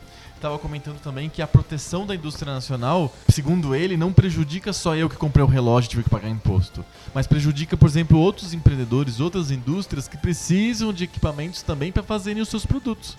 É, isso é uma questão. Eles têm que pagar impostos altos e torna a inovação, a pesquisa, a produção dessas, desses profissionais mais difícil, mais custosa. É, é, para incentivar a produção aqui, mas não é como se a gente conseguisse inovar, produzir, tirando da orelha, né? Tem que existir um controle estatal que libere a, a- a importação e os impostos de certos produtos que ajudem a, a empresa nacional. Mas aí, aí vai de gerenciamento mesmo, né? Sim. Tem que estudar caso a caso. O Wagner termina dizendo que eh, a corrupção para ele não é só o percentual em cima do orçamento, Que é pequeno. que é pequeno. E ele fala de, sei lá, 5%. Não é 5%, é muito menos do que 5%. É impossível para um grupo orquestrar uma saída de, de, de 5% do PIB brasileiro. É, não é. tem como. É, seria absurdo. Nossa. Ou se, nem digo 5% do PIB, mas 5% da arrecadação. Digamos que eu pego a arrecadação federal só, que são trilhões de reais. Não consigo tirar 5% disso, tipo, é muita grana, né? É, mas ele acha que qualquer pedaço desse dinheiro que é desviado já representa uma melhora muito grande na vida da, da- da população. Eu queria que fosse assim. Eu juro que eu queria. O próprio prefeito de São Paulo, Haddad, fala sempre que ele conseguiu prender a máfia dos, dos fiscais da prefeitura, do, IP do PTU e coisas desse tipo, e que está trazendo o dinheiro da Itália, da Suíça, dos países onde o dinheiro tá, de volta para São Paulo, que ele conseguiu trazer uma parte desse dinheiro já. Eu fico pensando, ah, legal, ele conseguiu trazer, sei lá, 50 milhões que um cara roubou. É, pra qualquer um de nós aqui é muito dinheiro, certo? Pra, pra, pra Mas- cidade não é nada. é, não dá pra fazer metade da ciclovia aqui da Paulista. É, não rola. Eu vi que ele, ele conseguiu de volta um dinheiro que o Maluf tinha desviado. Sim. Né? Tipo, ele conseguiu um acordo com a Suíça e vai pegar essa grana de volta. Paga acho que duas ou três creches. É, então. Aqui, o dinheiro que, o Maluf desviou. Já é um dinheiro maior, Porra, então. né, então. Mas é muito louco, Porra, duas ou três creches. duas então, o- creches. O, problema é tirar do orçamento o dinheiro pra pagar os funcionários das creches. Sim. Aí essa grana tem que vir sempre. É, é É, sempre- o buraco é mais é- embaixo, é é sempre sempre, mais complexo do que a gente imagina. A, a grana é curta sempre. O melhor conselho pra política é a seguinte frase: Não existe solução fácil. Se você acha que tem uma solução fácil, é porque você entendeu errado. É. Se você acha que a solução fácil é tirar alguém do poder, ou zerar a corrupção, ou aumentar o orçamento em 1%, né? então tá errado. É. Tipo, não, não, não tem caminho É fácil em complicado política. mesmo. Tem mais cartinhas? Tem mais cartinhas. Obrigado, Wagner, pela mensagem. Super legal. A gente não concorda em tudo, mas eu acho que o teu ponto de vista é super importante porque Sim, tem um eu- ponto de vista do empresário, do empreendedor que tem- é extremamente relevante. A gente É, não tinha não- levado em conta no debate que a gente tinha Não, feito. não, não me passou pela cabeça É. mesmo. Temos ah, é, várias cartinhas que falaram sobre o nosso podcast anterior, sobre jornalismo de videogames. E principalmente o- a cartinha do Rafael, do Rafael Santana. Ele acha que onde existe uma esperança de você ter uma crítica, um jornalismo interessante sobre videogames é no, são nos podcasts. Ele acha que a mídia podcast ainda está no início. Você É. escuta algum podcast, Max? Não.